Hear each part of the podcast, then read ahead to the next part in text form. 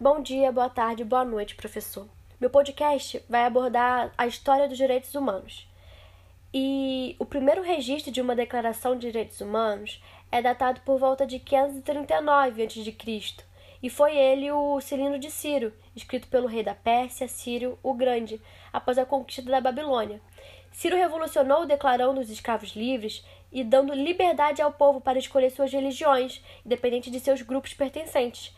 Essa ideia espalhou-se rapidamente, indo para a Grécia, Índia e finalmente chegou a Roma, onde essas leis foram seguidas naturalmente, sem necessariamente serem ditadas.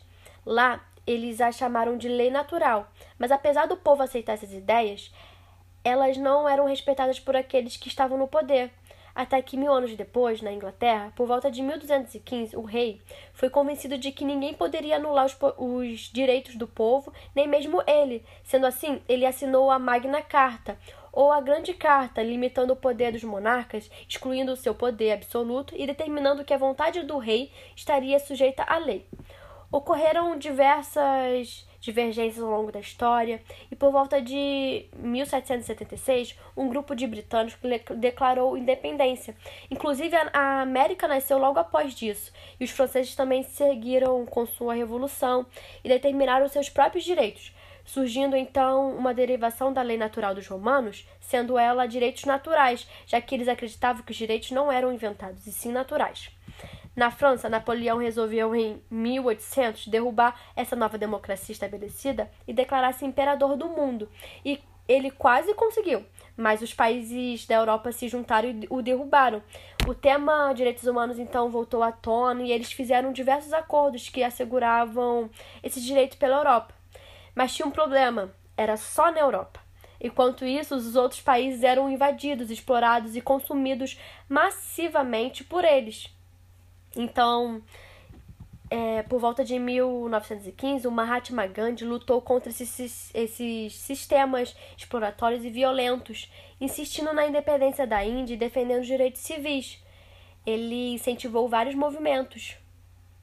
Ao longo da história do processo de direitos humanos, como conhecemos hoje, ocorreram além das revoluções, guerras, como a Primeira Guerra Mundial, que teve seu início em 1914 e terminou em 1918, e em seguida, 1939, iniciou-se a Segunda Guerra Mundial, onde, a mando de Hitler, houve o extermínio de metade da população judaica na Terra, e ao, te, e ao todo morreram mais de 9 milhões de pessoas.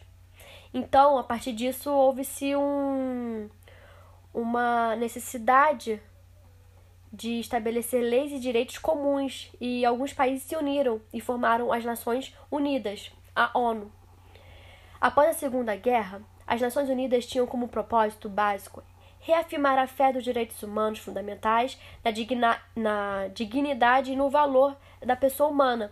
Então, em 1948, foi assinada a Declaração de Direitos Humanos, supervisionada pela Eleanor Roosevelt, desculpa se eu falei errado, que determinava um conjunto de direitos que se aplicava a todos os seres humanos, sem distinção de classe social, raça, nacionalidade, cultura, religião, gênero, orientação sexual ou qualquer outra distinção possível de seres humanos.